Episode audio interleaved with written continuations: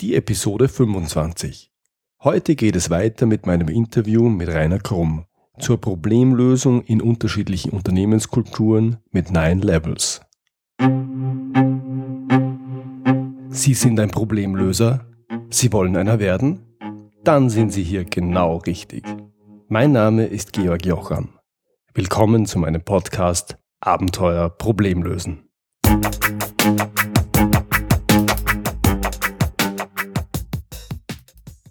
In der letzten Podcast-Episode, das war die Episode 24, habe ich mich mit Rainer Krumm über das Modell der Nine Levels unterhalten und wie sich damit Unternehmenskulturen beschreiben lassen.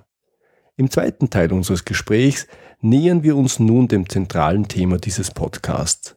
Es geht um die Frage, wer in unterschiedlichen Unternehmenskulturen für das Lösen von Problemen zuständig ist und wie Problemlösung in verschiedenen Kulturen funktioniert. Hier also der zweite Teil meines Gesprächs mit Rainer Krumm. Rainer, du hast es schon angesprochen, das Thema ist Problemlösen. Und du hast auch schon gesagt, auf unterschiedlichen Leveln sind unterschiedliche Menschen zuständig für Probleme, dürfen oder müssen sich um äh, Probleme kümmern. Und es gibt auch unterschiedliche akzeptierte Methoden. Wie sieht es denn in den verschiedenen, oder vielleicht fangen wir anders an. Was sind denn die wichtigsten Kulturen oder Levels, die wir in unseren Unternehmen finden, auf die wir besonders schauen sollten von diesen neuen?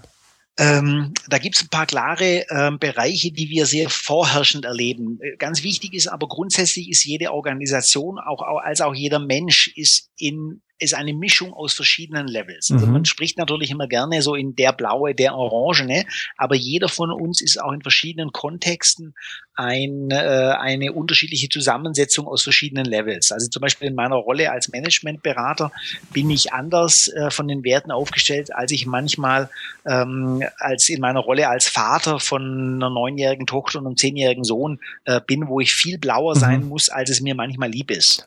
Alles klar. Ähm, was aber natürlich einfach der, der vom Kontext her bedarf. Mhm. Mhm. Äh, Nochmal zurückkommen auf deine Frage, welche sind so die Hauptlevels? Also was wir sehr häufig erleben, sobald noch die Familie mit ähm, im Spiel ist in der Organisation, also gerade Familienunternehmen, und da haben wir ja im deutschsprachigen Bereich extrem viele, mhm. ähm, spielt Purpur durchaus noch eine sehr, sehr große Rolle, ähm, wo quasi die, die Familie, ähm, die Gründer, der Gründernamen ähm, auch noch eine große Rolle spielt.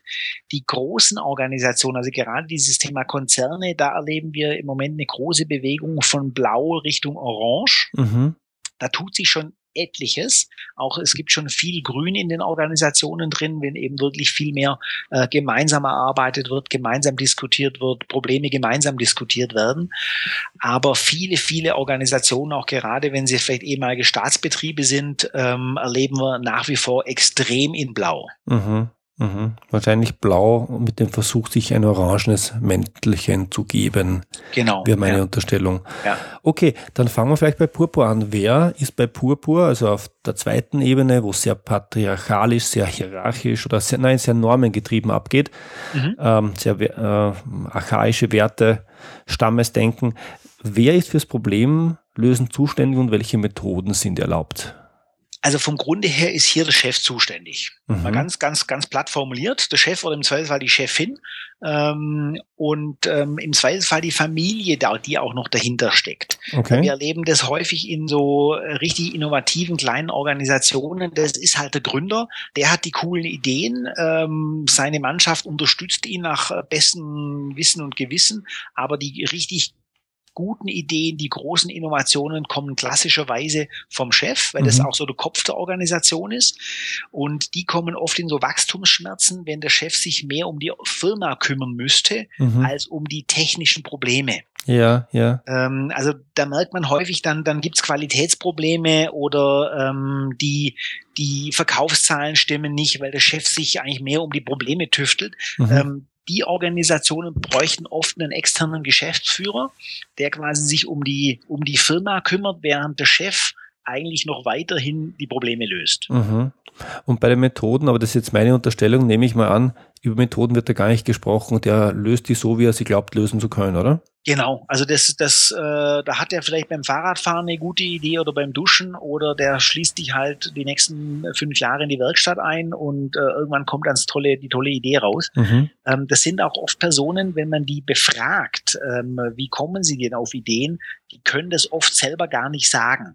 Mhm. Und ähm, ich erlebe das in gerade so einem äh, familiengeführten Unternehmen, wenn es da noch andere pfiffige Leute gibt und die es verstehen, mit dem Chef gemeinsam diese Idee rauszuentwickeln, mhm. dann kann es auch erfolgreich sein, aber sie brauchen die Einbindung des Chefs. Und manchmal, und das ist, führt dann oft zu Frust, ähm, kann es halt auch sein, dass am Ende des Tages der Chef wieder gut dasteht mit seiner Idee. Ja. Und der Mitarbeiter kommt dann eher so ins Schmollen und denkt sich, ja, sorry, aber eigentlich war die Grundidee von mir. Mhm. Mhm.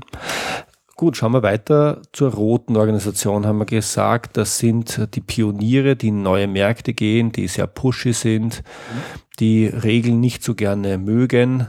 Und ja. wenn, dann ignorieren sie sie. Wie gehen die mit Problemen um?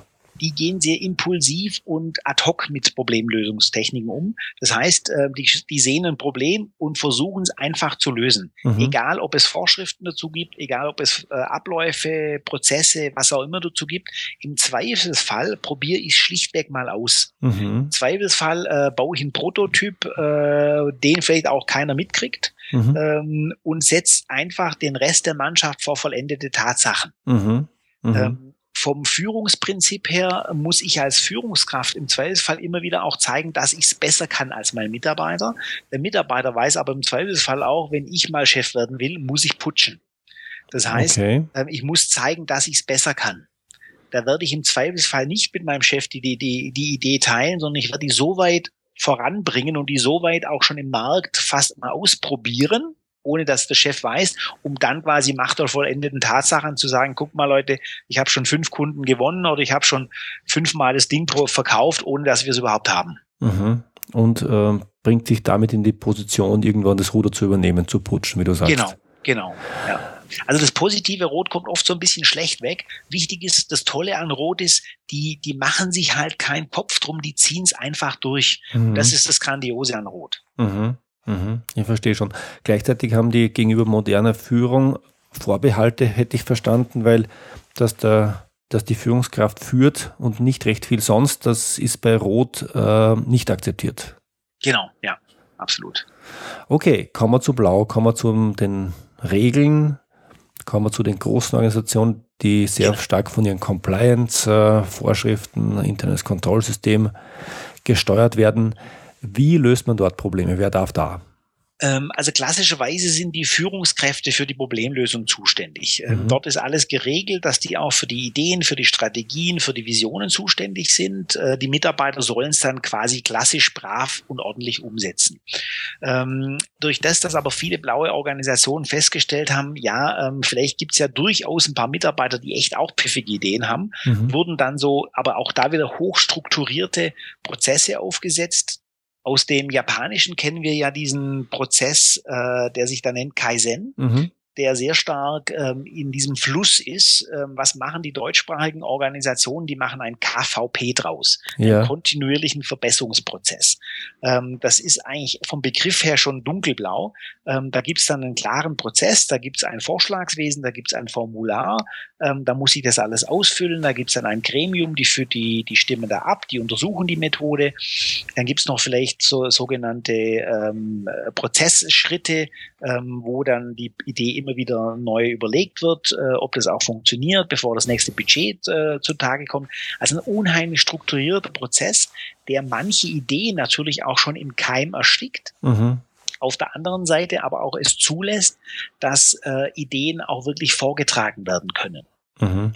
Also ich kenne Firmen, die machen diesen Vorschlagsprozess ähm, äh, bewusst anonym weil ja. sie eben sagen, es kann halt sein, dass der Pförtner oder der Mitarbeiter hinten links in der Produktionshalle ähm, eine wahnsinnig geniale Idee hat, aber dass manche blaue Führungskräfte schon beim Namen gesehen haben, ach was, das ist doch der Pförtner, der kann keine gute Idee zum Produktionsprozess haben mhm. ähm, und dann Ideen quasi schon, bevor sie überhaupt gelesen wurden, schon tot waren.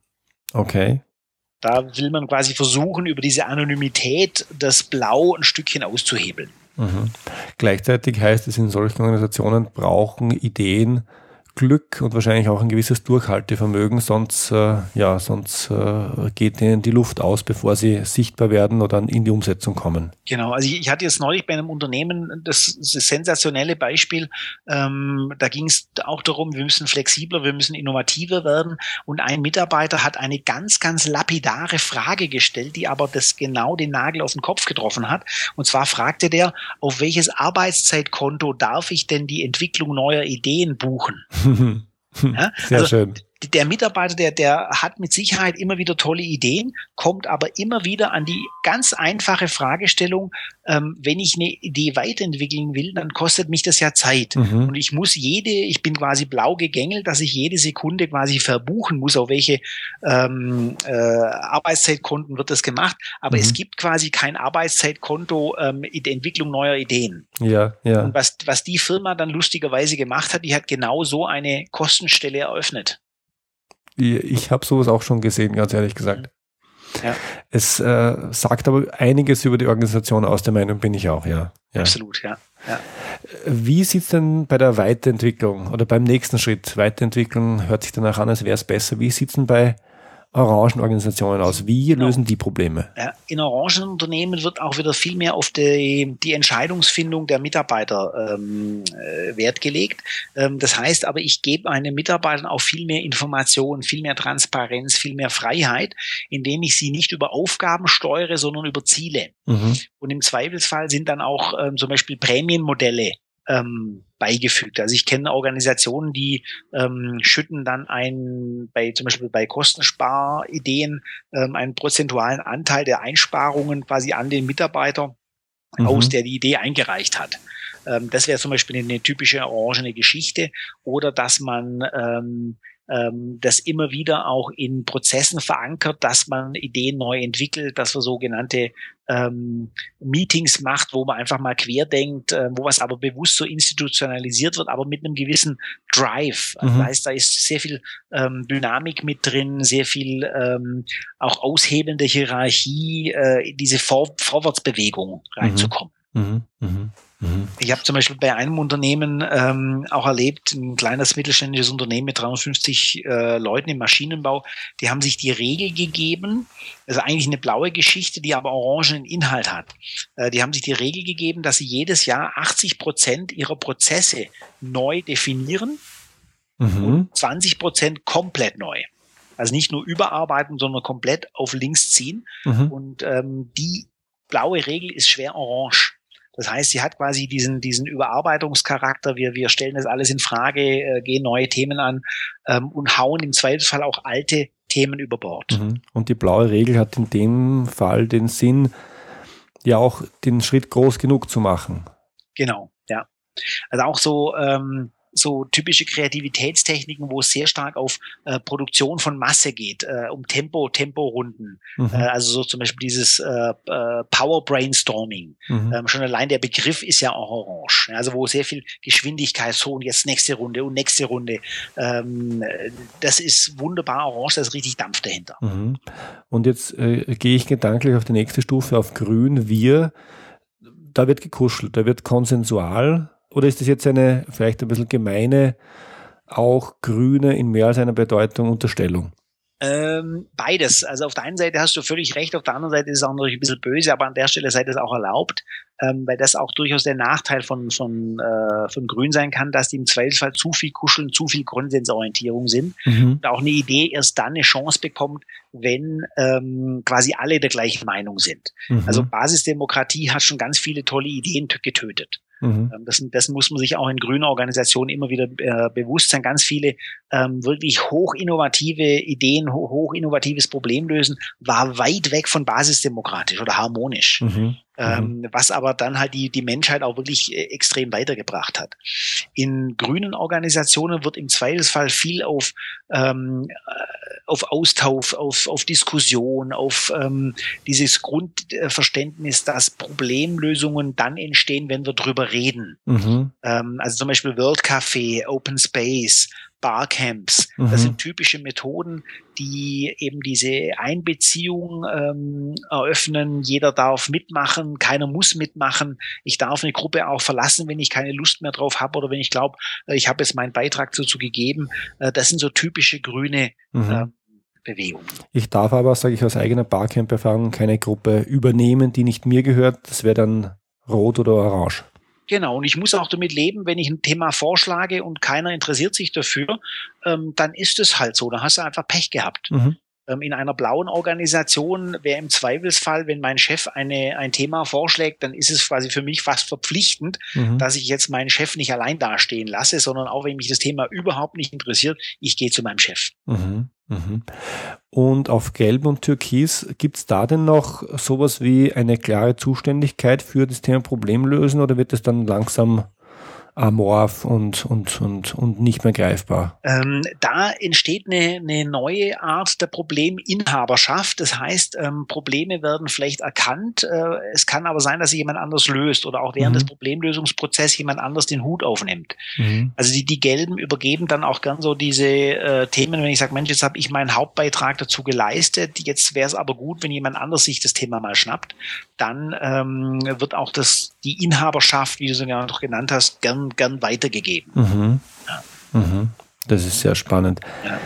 Und äh, im Moment, also ein, ein Trend, den ich äh, gerade auch durchaus sehr kritisch ähm, wahrnehme in, de, in der Organisationswelt, es wird im Moment unheimlich viel nach, nach Google, Apple, äh, Tesla und so weiter geschaut, gerade nach Silicon Valley. Das wollte ich äh, schon fragen. Was sind denn die?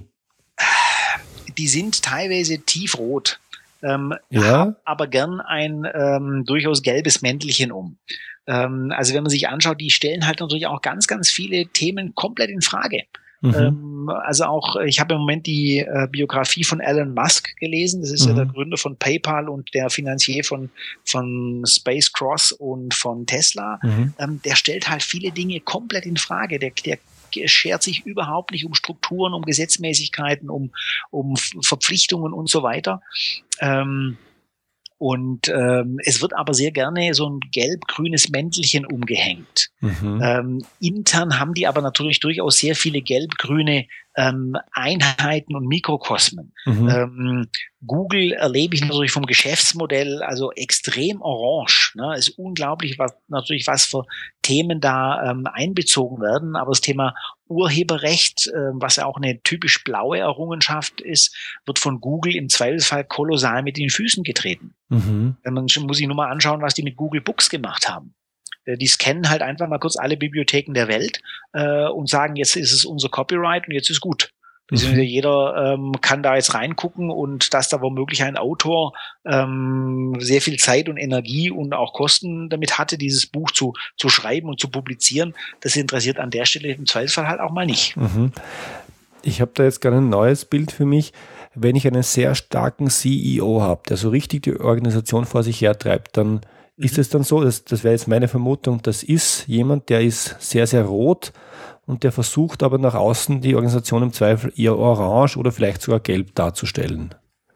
Ähm, das hängt wiederum auch sehr stark ab davon ab, welche welches Wertesystem dieser, dieser CEO hat. Mhm. Also ist es, ist es ein sehr roter, und das erlebe ich gerade bei, bei einem Kunden von mir, ähm, äh, die haben einen neuen CEO bekommen, der extrem viel äh, Dampf reinbringt und die Organisation gerade auch wirklich mit, mit einer fast Brachialgewalt mhm. versucht, ähm, auf links zu ziehen. Und ähm, da kommt gerade eine unheimlich rote Energie mit rein, mit allen Vor- und Nachteilen. Mhm. Ähm, wenn das jetzt aber zum Beispiel eine Galionsfigur ist, die sehr stark grün ausgeprägt ist und plötzlich ähm, ähm, viel mehr zum Konsens einlädt, zum, zur Mitsprache, dann kann es natürlich sein, dass die Kultur sehr stark in Richtung Grün geht, weil es, weil die Leute merken, das ist von der Führungsmannschaft gewünscht und die möchten wirklich, dass wir das so machen. Mhm. Und mhm. wenn wir äh, das Thema Kultur haben, ist es immer ein Führungsthema. Also es gibt ja auch so die schöne Aussage, der Fisch stinkt vom Kopf oder Treppen werden von oben gekehrt. Mhm. Die Führungskräfte das nicht vorleben, dann wird es nicht funktionieren. Mhm. Mhm. Guter, Oder guter zum, Punkt. Zum, zum, Thema Problemlösung. Im Moment äh, erleben wir ja immer wieder auch in so ähm, bei neuen Office-Gebäuden, dass es diese großen Cafeterien gibt, wo man sich zusammensetzen kann, Kaffee trinken kann, äh, brainstormen kann, äh, also richtige Austauschecken. Äh, mhm. Wenn da einmal eine Führungskraft vorbeiläuft und zwei Personen unterhalten sich dort gerade bei einer Tasse Kaffee äh, über irgendeine Problemstellung und der Chef bringt den Spruch, sag mal, habt ihr nichts zu arbeiten? Mhm. Dann stellen die sich da nie wieder rein. Ja, ja. Oder was wir im Moment natürlich auch, auch da wieder alle schielen zu Google und Apple. Ähm, was wir hier immer wieder erleben, ist, ähm, Firmen richten dann so, so Kreativitätscenter ein, stellen einen Kicker hin oder eine Tischtennisplatte. Mhm. Ähm, da gibt's dann so Lümmelecken, Chill-Out-Areas, was auch immer. Wichtig ist, bevor ich solche Räume einrichte, muss ich erstmal die Kultur dafür schaffen, dass die Leute da rein dürfen. Mhm. Was kommt denn zuerst? Kommt da zuerst die Kultur oder kommt äh, zuerst die Tischtennisplatte oder kommt es äh, so nach und nach und abwechselnd? Also meine Empfehlung ist immer erst die Kultur dafür zu schaffen, weil dann wird sowas mit offenen Armen empfangen. Mhm. Ähm, in der Realität ist es meistens so eine so eine Taktik vom ähm, wir arbeiten zuerst an der Kultur, bringen dann so eine kleine ähm, äh, räumliche Veränderung oder eine kleine Geschichte mit rein, äh, setzen uns vielleicht mal bewusst mit einer Tasse Kaffee zusammen, bevor wir dann eine Chill-Out-Area einrichten. Also quasi mhm. so Schritt für Schritt erst die Kultur, dann wieder ein Stückchen räumlich oder organisatorisch und dann wieder Kultur. Ähm, ganz wichtig ist, ich muss es einfach vorleben und ich muss es auch zulassen. Mhm. Ähm, und auch wirklich einfordern zu sagen, hey, komm, jetzt, jetzt setzen wir uns hier zusammen, jetzt äh, arbeitet ihr das mal raus, bitte bringt Ideen. Mhm. Ähm, und im Zweifelsfall muss ich halt auch wirklich dran arbeiten, dass die Leute das auch können und dürfen. Mhm. Rainer, wir haben ja jetzt äh, lange über die Organisationen gesprochen und deren kulturelle Verankerung. Jetzt gibt es dieses äh, System Nine Levels ja auch auf individueller Ebene und auf Gruppenebene. Mhm. Mhm. Mich würde interessieren, wie darf man sich das vorstellen? Hat man in einer Organisation dann regelmäßig, hat man da Homogenität im Sinn von die Gesamtorganisation ist blau und die Gruppen sind blau und die Mitarbeiter sind blau? Oder wie zieht sich das durch die Organisation durch? Ist das bunt gemischt? Was ähm, funktioniert, was funktioniert nicht? Also meistens ist es durchaus bunt gemischt und da kommen wir natürlich auch genau zu dem Punkt, wo es auch manchmal knallt, mhm. ähm, wo einfach Widersprüche da sind, wo es Konflikte entstehen, weil andere anders agieren, anders denken, andere Dinge für wichtig erhalten. Ähm, und genau da spielt es aber auch wieder eine Rolle, dass ich mir ein Bewusstsein schaffe, zum einen, was sind meine Wertesysteme? Ähm, was ist unsere Abteilung in unserem Verantwortungsbereich zum Beispiel wichtig? Mhm. Aber warum ist es vielleicht auch wichtig, dass wir in anderen Organisationseinheiten ähm, Kollegen haben, die komplett anders ticken? Mhm. Ähm, also beispielsweise einen Qualitätsmanager, ähm, da habe ich einen großen Anspruch, dass der ganz, ganz viel Blau hat, mhm. ähm, weil das ist seine Verantwortung. Ähm, in einer Vertriebsorganisation kann es halt sein, dass wir wieder mehr Orange und Rot brauchen. Ähm, Marketing kann auch in verschiedenen Bereichen angesiedelt sein. Also immer wieder auch, was braucht denn mein Marktumfeld? Mhm. Mhm. Ist das der Grund, dass äh, gewisse Organisationseinheiten, vielleicht ist es ein Vorteil, aber ja schon fast traditionell nicht besonders gut miteinander können? Ich meine, die, ja, also, die Produktion mit dem Vertrieb, das ist ja ein Konflikt, den ich noch fast überall gesehen habe. Genau, oder ähnlich Innendienst, Außendienst. Das sind ja mhm. auch so, so äh, Bereiche, die, die ziehen natürlich rein der Aufgabe halber ähm, gewisse Personen an, und es wird natürlich auch, ähm, also wenn ich jetzt zum Beispiel, äh, wir hatten ein, ein, Projekt bei einem Versicherungsunternehmen und äh, da gab es diese typischen ähm, Versicherungsantragssachbearbeiter. Mhm. Das heißt also, wenn jetzt jemand einen Haftpflichtfall hatte, ähm, dann hat er dann irgendein Formular ausfüllen müssen und die Mitarbeiter, die diesen ähm, Antrag geprüft haben, haben dann entschieden, kriegt er das Geld oder ist es womöglich Betrug? Mhm. Das ist blau, blau, blau, oder? Genau, und da, dazu brauche ich Leute, die extrem gewissenhaft sind, die extrem fein äh, in den, in den äh, Wortformulierungen sich das anschauen, genau das prüfen, ob das so funktioniert oder nicht. Mhm. Auf der anderen Seite haben wir jetzt vielleicht den Versicherungsvertreter, dessen Kunde diesen Antrag gestellt hat. Ähm, und der Kunde ist womöglich stinksauer, sagt, hey, sorry, aber das war wirklich ein Versicherungsfall und jetzt äh, zickt da quasi in Anführungszeichen dieser Mitarbeiter im Innendienst, äh, bitte lieber Außendienst, ähm, guck mal, dass ich meine Kohle bekomme. Mhm. Und da haben wir natürlich ein typisches Interessensdilemma. Ähm, womöglich ist der Versicherungsmensch gerade wegen diesem Haftpflichtfall drauf und dran, eine große Lebensversicherung abzuschließen oder auch nicht abzuschließen. Mhm. Und äh, der Versicherungsindienstmitarbeiter sagt sich aber, ja, nee, sorry, aber das ist falsch. Das, äh, das so wie das formuliert ist, glaube ich das nicht. Ähm, und der Außendienstler denkt sich, hey, jetzt stell dich nicht an wegen den 100 Euro. Ähm, ich habe hier eine große Versicherung ähm, an der Angel, die womöglich mehrere tausend Euro äh, mhm. Deckungsbeitrag bringt. Mhm. Mhm, verstehe. Wie bemerkt man denn jetzt als Organisation oder auch als Gruppe oder als Individuum, ob ich auf dem richtigen Level bin oder ob ich einen Schritt machen soll oder sogar muss? Zum einen ähm, wenn ich merke, und das hat ganz viel auch natürlich mit, mit Feinfühligkeit oder mit, mit Gespür zu tun, wenn ich einfach merke, es passt nicht mehr. Das heißt, wir werden unseren Anforderungen im Moment nicht mehr gerecht. Ähm, die, der Markt hat sich verändert, die, die Welt hat sich weitergedreht, der Wettbewerb ist anders geworden, meine Mitarbeiter ticken anders. Äh, also wenn es vom Grund her ganz einfach formuliert nicht mehr passt, dann gibt es meistens Ärger und dann sollte ich spätestens reagieren. Mhm. Es, ist, es ist aber natürlich ähm, viel eleganter, wenn ich mich proaktiv anpasse und quasi der Veränderung vorweggehe. Mhm. Ähm, es gab ja diesen durchaus sehr ähm, bekannten ähm, amerikanischen Manager Jack Welch, mhm. äh, das war der CEO von General Electric, der hatte den Satz geprägt, change before you have to. Ja. Ähm, und äh, das heißt ja quasi, verändere, ich, verändere dich, bevor du musst. Ja. Und äh, wir erleben es jedes Jahr im Straßenverkehr. Es macht deutlich mehr Sinn, die Winterreifen aufzuziehen, wenn noch kein Glatteis ist, als wenn ich auf Glatteis zur Autoreparaturwerkstatt muss. Also ganz Wien jedes Jahr im November oder Dezember ist vollkommen überrascht vom Wintereinbruch. Ich weiß nicht, wie es bei dir in Deutschland ist, ist, aber das. Das ist exakt gleich, exakt gleich.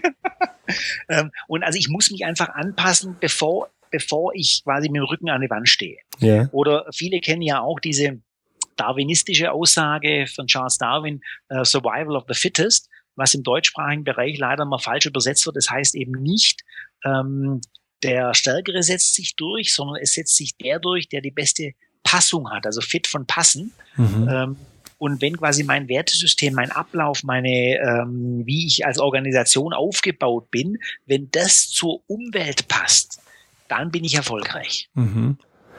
Genau. Rainer, du hast uns ja ein paar Beispiele genannt, wie man feststellt, welche Organisation sich auf welchem Level befindet. Ich glaube, unsere Hörer können sich da auch schon ein gutes Bild davon machen. Wie ist denn das auf individueller Ebene? Wie kann ich für mich persönlich feststellen, auf welcher Ebene ich bin oder wo mein Schwerpunkt liegt? Weil ich habe verstanden, es ist ja immer ein bisschen eine Mischung aus verschiedenen Levels. Ähm, also auf der einen Seite lässt sich das natürlich über den Fragebogen messen, aber was auch schon eine sehr gute Orientierung ist, wenn man sich einfach mal ein Stückchen mehr in sich reinhorcht, vielleicht auch mal äh, Personen konsultiert, die einen sehr gut kennen. Mhm. Und was ich zum Beispiel im Coaching immer sehr gerne auch mit äh, äh, Mitarbeitern mache oder mit Führungskräften mache, ich gehe quasi mal durch deren Lebenslauf durch. Mhm. Also quasi, welche Stationen in meinem Leben haben mich denn womöglich wie geprägt? Mhm. Ähm, aus welchem Elternhaus komme ich? Ähm, es gibt zum Beispiel Statistiken, dass Unternehmen von Unternehmerkindern häufiger gegründet werden als von Nicht-Unternehmerkindern. Mhm. Das heißt, ich werde natürlich durch ein Elternhaus unheimlich geprägt. In welcher Region bin ich groß geworden? Ähm, was war mein erster Arbeitgeber? Mhm. Ähm, bin ich zum Beispiel direkt in eine große konservative Firma gegangen ähm, und ich habe dort quasi gelernt, was tut man, was tut man nicht in der äh, Unternehmenswelt? Ja. Oder war ich vielleicht in einem Familienbetrieb, war ich äh, in so einer Zwei-Mann-Bude, habe ich mich selbstständig gemacht, ähm, bin ich auch mal aus einer Selbstständigkeit wieder zurückgegangen in eine, in eine Firma. Da gibt es ja verschiedenste äh, Lebensabschnitte, mhm. die durchaus eine hohe äh, Prägung haben oder mhm. Familiengründung, ähm, Heirat, ähm, Kinder bekommen. Neulich hatte ich wunderbar einen Geschäftsführer, der war gerade völlig im Veränderungsprozess, der sagte, wissen Sie, Herr Krumm, ich starte quasi nochmal durch. Der hatte drei Kinder mhm. und oder hat die natürlich noch äh, und die sind jetzt quasi alle, er sagte, von seiner Payroll runter. Die sind alle mit dem Studium fertig, Sehr haben schön. jetzt alle ihre eigenen äh, Jobs und äh, sind quasi natürlich schon lang zu Hause ausgezogen und und der hat jetzt quasi einfach nochmal durchgeatmet, der will jetzt nochmal durchstarten. Mhm. Ähm, und es können alles so Faktoren sein, die einen natürlich prägen. Ja. Und äh, wenn man das einfach mal für sich sehr reflektiv macht, und ich empfehle da immer sowas unbedingt schriftlich zu machen, ähm, das ist natürlich jetzt für alle Hörer, die es im Auto hören, im Moment schwierig. Ähm, aber sich Zeit für das mal einen Gedanken zu machen, was hat mich geprägt, welche Einflüsse hatte ich, ähm, welche äh, Führungskräfte, welche Lehrer, auch oder im Sportbereich, was hat mich da geprägt, ähm, um dann mehr zu verstehen, wie man selber tickt, um dann auch zu entscheiden, ähm, welche Firma passt denn auch besser zu mir. Mhm, mh. Ohne dass ich es jetzt hinschreibe, ich, ich stelle jetzt einfach mal meine, einen Teil meiner Biografie dazu und ich glaube, es passt ganz gut. Ich komme oder ich bin sozialisiert beruflich in der Strategieberatung, war da ein paar Jahre und war dann später in groß, großen Organisationen, die eher blau sind, merke aber ganz, ganz deutlich, dass ich aus dieser, ja. ich würde ich würd behaupten, orangen Denke, die man in solchen äh, Beratungshäusern hat, nämlich mhm. sehr auf das Individuum fokussiert, das große Freiheit hat innerhalb gewisser Regeln und das ähm, extrem auf Leistung getrimmt ist. Und für mich selber nehme ähm, nehm ich wahr, dass das bringe ich nicht mehr so richtig raus. Das ist ein Teil von mir und der, der ist da und der bleibt da. Ist das typisch? Mhm. Da, absolut. Also ähm, auch sich im Klaren zu sein, was hat mich denn in welchem Lebensabschnitt sehr geprägt und wann hat es auch nicht mehr gepasst. Also ich hatte neulich in dem Coaching einen Geschäftsführer, der hatte auch 18 Jahre Konzernvergangenheit. Der sagte am Ende, ähm, ich hätte aus diesen Erfahrungen einen Erfahrungsschatz gemacht. Mhm. Ähm, also er hatte eine gewisse Ablehnung gegenüber, gegenüber dieser Konzernwelt, äh, aber nach diesem Coaching war es ihm wichtig oder auch nochmal klar, warum das für ihn extrem wichtig war in seiner eigenen äh, ähm, ja, Persönlichkeitsentwicklung. Mhm. Mhm. Und äh, deswegen auch immer wieder, ich sag, ähm, nicht nur das machen, was vielleicht interessant klingt oder was mir vielleicht von anderen be, be empfohlen wird. Und wir, wir erleben das ja in ganz vielen großen Organisationen, dass es die sogenannten Mikis gibt. Das sind die Mitarbeiterkinder. Mhm. Also Miki, Mitarbeiter, Kinder.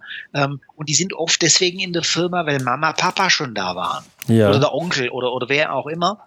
Aber die vielleicht gar nicht unbedingt ähm, das von sich aus gemacht hätten.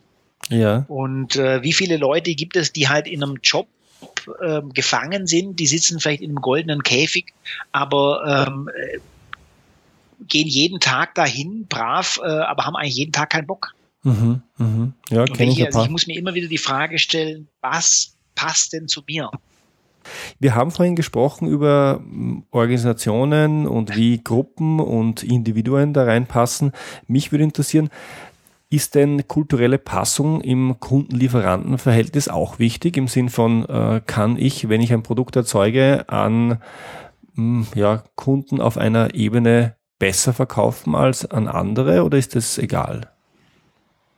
Ähm, Im Zweifelsfall ist es noch nicht mal ein unterschiedliches Produkt. Im Zweifelsfall kann es auch sein, dass unterschiedliche Zielgruppen natürlich unterschiedliche ähm, Nutzeneigenschaften suchen bei einem Produkt. Mhm. Also der eine, ähm, nehmen wir zum Beispiel den, den, den Maschinenbau, der ja in, in Deutschland, Österreich und der Schweiz ein extrem hohes Qualitätsmerkmal hat. Ja. Ähm, ein, ein purpurner ähm, Familien, ähm, also ein Geschäftsführer in einem Familienunternehmen, der will vielleicht so eine Qualität kaufen, weil er will, dass sein Enkel auf dieser Maschine noch produziert. Ja. Ähm, ein roter ähm, Kunde kann sein, der kauft sich dieses Ding, weil er extrem cool dasteht, weil er sich den Luxusliner im Maschinenbau gekauft hat. Mhm, mhm. Äh, also der, der verkauft es dann quasi intern, was er von toller Typ ist. Mhm. Ähm, Blau kauft vielleicht diese hohe Qualität, ähm, weil er sagt, das ist unkaputtbar, das ist wissenschaftlich valide, das funktioniert, das ist geprüft.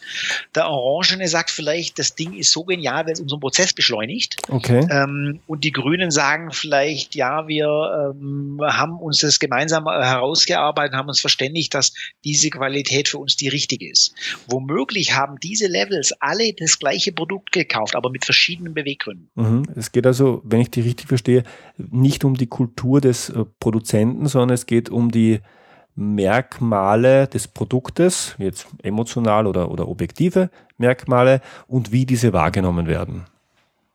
Genau. Ja, also wie werden diese wahrgenommen? Und ähm, also das war jetzt an einem, an einem Beispiel äh, aus dem Business-to-Business-Bereich. Mhm. Es gibt aber natürlich andere Produkte, gerade im Business-to-Customer-Bereich, ähm, die speziell für gewisse Zielgruppen gemacht sind. Ja. Ähm, also äh, in der Klamottenindustrie, also Mode ist für mich ein Paradebeispiel. Da gibt es Marken, die werden halt von gewissen Zielgruppen gekauft und die werden fast schon für welche Levels ähm, produziert. Mhm, mh. ähm, also wo ist es ganz wichtig, dass eben das, das Logo extrem groß draufsteht, äh, wo man einfach sagt, jawohl, da mache ich nichts falsch oder ich kann zeigen, dass dass ich ähm, äh, Beispiel in österreichischen Skigebieten, da gibt's ja gewisse Nationalitäten, die erkennt man allein am Outfit. Mhm. Ähm, da gibt's halt auch Personen, die, die müssen zeigen, dass die, dass der Skianzug extrem teuer war. Der ist vielleicht grottenhässlich, ähm, aber der zeigt quasi, dass er sich das leisten kann. Dann kann es sein, dass es ein rotes Statussymbol ist. Mhm. Ähm, andere ähm, machen vielleicht irgendwelche ähm, Labels ähm, mit sich aufmerksam, wo sie sagen, das ist naturverbunden und das ist alles äh, regional produziert oder wie auch immer. Mhm. Also da gibt's dann wiederum Produkte, die schon fast zielgruppenorientiert produziert werden. Das ist spannend.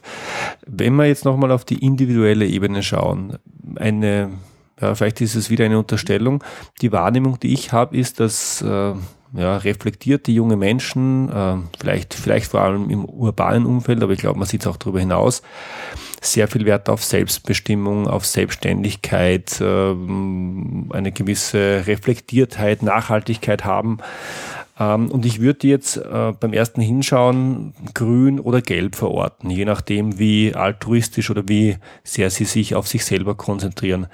Stimmt das so? Ist die vielleicht die erste Frage. Und die zweite Frage, die sich anschließt, ist, wie gut passen denn die in Organisationen rein, wie wir sie meistens finden? Also Firmen, die blau sind oder orange oder sogar purpur oder rot? Das ist, das ist eine recht komplexe Frage. Ähm, auf der einen Seite, der erste Eindruck ist völlig ähm, richtig. Beim genaueren Hinschauen ähm, kommen aber ganz interessante Ergebnisse heraus. Wir hatten jetzt erst neulich eine größere Befragung gemacht innerhalb von einer, äh, von einer Masterarbeit, ähm, wo wir eben genau diese Generation Y ähm, angeschaut mhm. haben, wo vordergründig ähm, die, die, die These war, dass eben sehr viel Grün und Gelb äh, da ist, also dieses selbstbestimmte, ähm, ich mache nur das, was Sinn macht und so weiter, mhm. ähm, vorherrscht. Faktisch kam aber sehr viel Blau heraus. Das heißt, ähm, das sind Personen, die streben unheimlich auch nach nach Sicherheit, nach Struktur, ähm, nach Verlässlichkeit, nach Freiraum. Also dieser typische 9-to-5-Job ähm, ist für ganz viele junge Menschen unheimlich attraktiv, mhm. obwohl sie vielleicht gefangen sind in ähm, hochkonservativen Organisationen, suchen sich aber quasi ihre Selbstbestimmtheit dann womöglich außerhalb von 9-to-5. Mhm. Und ähm, aber in den klassischen Organisationen, und ich glaube, das wird die große Herausforderung für, für die heutige Industrie und auch für die Firmen, ähm, wie schaffen wir es, eine Kultur zu schaffen, dass die Leute ähm, genügend Engagement bringen, dass wir die Probleme lösen können, die wir haben als Firma oder mhm. die, die, die, die Wünsche, die der Kunde hat, dass wir die befriedigen können. Auf der anderen Seite aber auch, wie können wir das so schaffen, dass die Mitarbeiter eingebunden sind, dass sie mitdiskutieren können, dass es auch ihre Lösungen sind. Mhm. Also es gibt eine ganz, ganz wichtige ähm, Verabschiedung von den klassischen Management-Ritualen. Also dieses Management by Order and Control. Ähm, ich befehle und äh, kontrolliere dieses mhm. ähm, von oben nach unten ähm, führen das wird langfristig nicht mehr gut gehen. Das geht im Moment eh nicht schon mehr gut, aber das wird in den nächsten Jahren einfach nicht mehr akzeptiert werden von den Mitarbeitern. Mhm. Speziell von dieser Generation Y, die du auch angesprochen hast. Ähm, ja, es ist, es ist so, eine, so ein Generationskulturwandel, äh, den es im Moment gerade gibt. Ähm, das ist kein Verfall der Werte, sondern nur eine Veränderung der, der Werte. Mhm. Ähm, und der, der Wunsch von diesen Personen, und die, die sind ja nicht genetisch anders, sondern die sind schlichtweg in einem anderen Umfeld groß geworden. Ja. Ähm, das ist auch verständlich, weil den, den, den Babyboomern, den hat man immer gesagt, ihr seid so viele, ähm, wenn ihr euch nicht anstrengt, wenn ihr nicht Gas gebt, werdet ihr nichts. Mhm. Deswegen sind die alle losgelaufen wie die Wahnsinnigen, waren fleißig, waren engagiert und haben ähm, deswegen auch durchaus so ein Wirtschaftswachstum hingekriegt. Mhm. Ähm, der Generation Y ähm, wird ja auch gerne nachgesagt, dass sie natürlich weniger sind. Ähm, es steht meistens mehr ökonomisches Kapital pro Kind zur Verfügung. Sie werden in einer Flatrate-Generation groß und ähm, das heißt, das, ähm, das eigene Anstrengen ist im Zweifelsfall auch gar nicht so notwendig. Ja.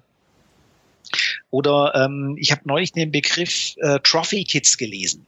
Ähm, äh, du bist ja auch ein Sportler und äh, wahrscheinlich war es bei dir in der Kindheit auch so, wenn du mal einen Pokal haben wolltest oder eine Medaille haben wolltest, dann musstest du richtig Gas geben. Ähm, mhm. Ähm, heutzutage, wenn Kinder von Sportwettkämpfen zurückkommen, hat jeder eine Medaille und jeder einen kleinen Pokal bekommen, auch wenn er der Letzte war und vom Grund her einfach ähm, in Anführungszeichen schlecht abgeschnitten hat, läuft das Kind trotzdem mit einem Pokal nach Hause. Okay. Das heißt, ähm, die sind in einer durchaus teilweise sehr grünen Welt groß geworden und da können die aber nichts dafür. Mhm. Mhm. Ich, ich verstehe. Sondern wir haben quasi die Kinder entsprechend so, so groß, groß gezogen. Und das ist eine, eine Geschichte, diese Anspruchshaltung, die kommt natürlich jetzt in die Firmen mit rein. Mhm. Wo alles zur Verfügung steht und äh, Zeit und Geld spielt keine Rolle, weil es ja im Zweifelsfall da und ähm, ich brauche ja vielleicht auch nicht so den großbezahlten Job, weil ich erbe ja mal das Häuschen von der Oma. Mhm. Ähm, also das sind lauter so Kleinigkeiten, die da schon auch reinspielen und damit natürlich auch die Werte verändern. Mhm, die sind Kulturbildern, klar. Ich versuche jetzt die Kurve zu machen. Ja. Wenn sich unsere Zuhörer jetzt denken, mhm. das interessiert mich, mich interessiert beispielsweise, wie ich eine Auswertung machen kann, wie ich denn persönlich aufgestellt bin, die sagen, ja, so ein Coaching könnte für mich interessant sein oder auch ich komme aus einer Firma und ich würde gern mehr äh, zum Thema Werte arbeiten. Äh, wo kann man denn über dich, Rainer, noch mehr erfahren? Wie nimmt man zu dir Kontakt auf? Und äh, ja, wo erfährt man noch mehr über dich? Also gerne direkt den Kontakt aufnehmen ähm, über ninelevels.de oder auch .com funktioniert beides. Ähm, da einfach den Kontakt, da sind auch alle äh, Kontaktdaten wie Mailadresse und, und Telefonnummern äh, sind da. Wir haben auch etliche äh, zertifizierte Berater in, in Österreich, auch in, direkt in Wien sitzen oder auch in fast nahezu allen Bundesländern in Österreich. Ähm, und da kann man quasi anfragen, um für so eine, so eine Werteanalyse oder auch für Coachings, Beratungen oder auch ganze Veränderungsprozesse, wenn es denn gegebenenfalls schon soweit sein sollte. Mhm, ganz super. Diese Informationen gebe ich natürlich in die Shownotes äh, und die sind dort für alle Hörer sichtbar. Rainer, ich bedanke mich sehr, sehr herzlich für dieses spannende und sehr ausführliche Interview. Ich gebe es zu, ich habe das Buch davor gelesen und ich habe trotzdem sehr, sehr viel gelernt. Vielen, vielen Dank. Schön. Ich habe mich zu bedanken, Georg. Vielen Dank für die Einladung und ich wünsche allen Hörern viel Spaß beim Reflektieren der eigenen Werte, weil das ist wirklich sehr, sehr wertvoll im doppelten Sinne. Super, vielen Dank. Servus. Dankeschön. Soweit mein Gespräch mit Rainer Krumm. Das war's für heute. Ich freue mich, wenn Sie beim nächsten Mal wieder dabei sind. Wenn Sie Fragen an mich haben, dann schicken Sie mir bitte ein Mail an feedback at abenteuer-problemlösen.com oder kontaktieren Sie mich direkt über meine Website. Und wenn Ihnen diese Episode gefallen hat, dann freue ich mich wirklich über Ihre ehrliche Bewertung auf iTunes. Danke fürs Zuhören. Bis zum nächsten Mal. Liebe Grüße aus dem schönen Wien, Ihr Georg Jocham.